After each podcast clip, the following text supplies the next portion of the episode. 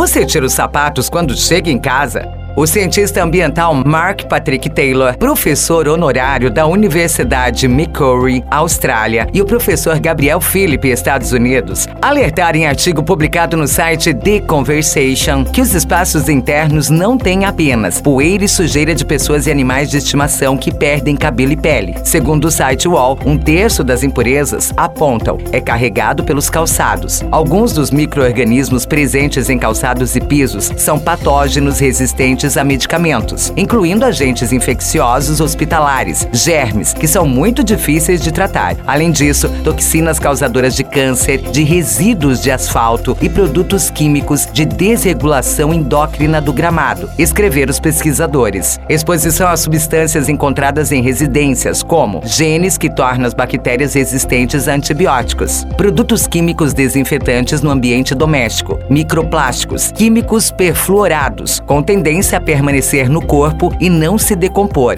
usados em uma infinidade de produtos industriais, domésticos e de embalagem de alimentos e elementos radioativos. Não só essas substâncias, mas avaliações em níveis de metais potencialmente tóxicos, arsênico, cadmio e chumbo, dentro de residências em 35 países. Esses contaminantes citados não possuem cheiro e são incolores. Portanto, não há como saber se os perigos da exposição estão em somente um lugar. Por fim, a dupla de professores lembra que medidas básicas de prevenção são melhores e muito mais fáceis do que tratamentos futuros por eventuais problemas de saúde. Esse foi mais um Momento Informação.